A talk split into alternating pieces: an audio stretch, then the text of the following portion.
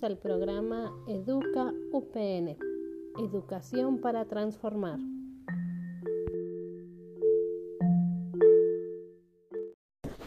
Bienvenidos al último segmento de esta serie que habla acerca de la violencia de género en espacios educativos. El día de hoy nos acompaña nuestra compañera Ivonne Yadira Moreno que nos hablará acerca de las estrategias que pueden emplear un docente para favorecer la no violencia de género. Escuchemos. Hola, buen día. Tengan todos ustedes. Hoy en este podcast vamos a hablar acerca de las estrategias que pueden emplear los docentes para favorecer la no violencia de género.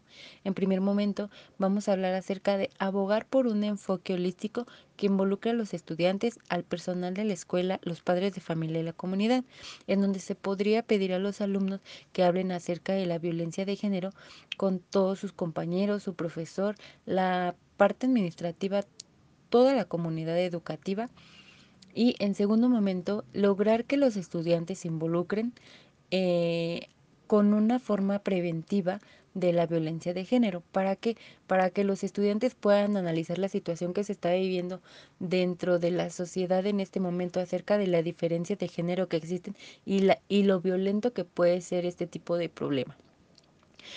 Eh, para continuar vamos a hablar acerca de utilizar técnicas y métodos que pueden ayudar a una disciplina constructivista para los estudiantes, que puedan crear un grupo o un club en donde los estudiantes estén en contra de la violencia de género. ¿Para qué? Para que esto pueda ayudarles a organizar este, actividades que puedan promover una campaña por la paz y pues obviamente tengan una, un mejor ambiente escolar dentro de y fuera de.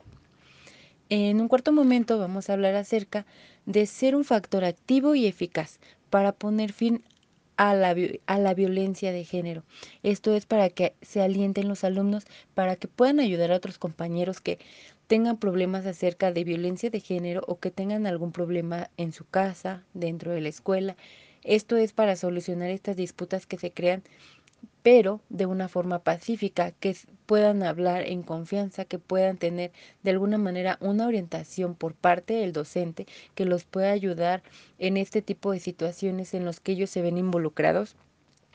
Para poder continuar, vamos a hablar acerca de fomentar la capacidad de adaptación de los estudiantes, ayudarlos a afrontar estos retos que están viviendo dentro de su vida de una manera constructiva, que no se decaigan por la situación que están viviendo acerca de esta violencia que participa dentro de su vida, que puedan ellos organizar actividades eh, de manera teatral eh, dentro del aula para que ellos puedan representar esta parte de conflictos violentos y obviamente puedan tener una representación acerca de la situación vivida, de lo que puede generar, de los conflictos que ellos pueden tener. En el siguiente momento vamos a hablar acerca de ser un modelo de conducta. Un docente puede ser un modelo de conducta de manera positiva, denunciando la violencia de género eh, por obvias razones.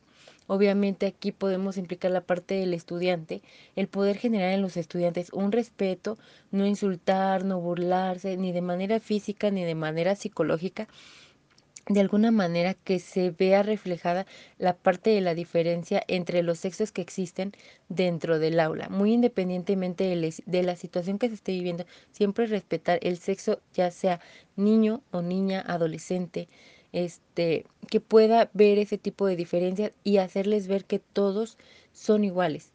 Eh, la siguiente parte es promover los mecanismos de seguridad escolar. Estos mecanismos de seguridad lo que se puede hacer es realizar una organización de reuniones acerca del diálogo con los docentes y los estudiantes, con la parte directiva de la institución y pues obviamente para dar una orientación de una manera preparada en donde se pueda dar la conducta escolar para todos de manera general y obviamente para beneficiar a los alumnos. Todo va en beneficio de los alumnos para que para que tomen conciencia acerca de la situación que se está viviendo. La siguiente es brindar espacios seguros y acogedores para los estudiantes. ¿Para qué poder brindar esos espacios? Obviamente eh, podemos generar una campaña a favor de un entorno escolar en donde los alumnos tengan un espacio en donde puedan de alguna manera tener esa seguridad de poder contar esas problemáticas que ellos tienen, las situaciones que han vivido o las cuestiones que se han presentado.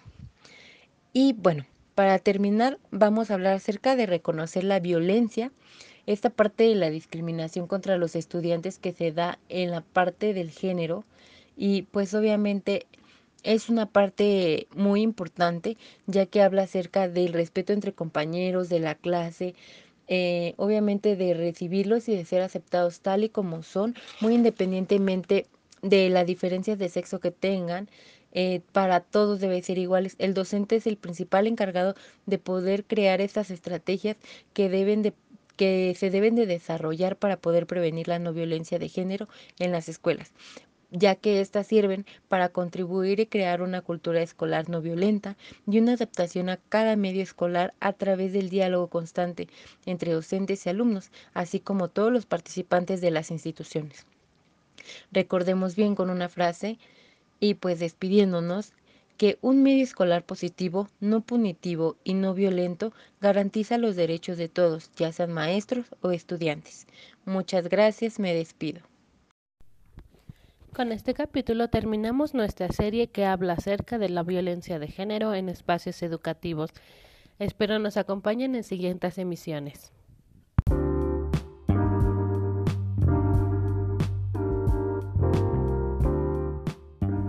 Gracias por escuchar Educa UPN, Educar para Transformar.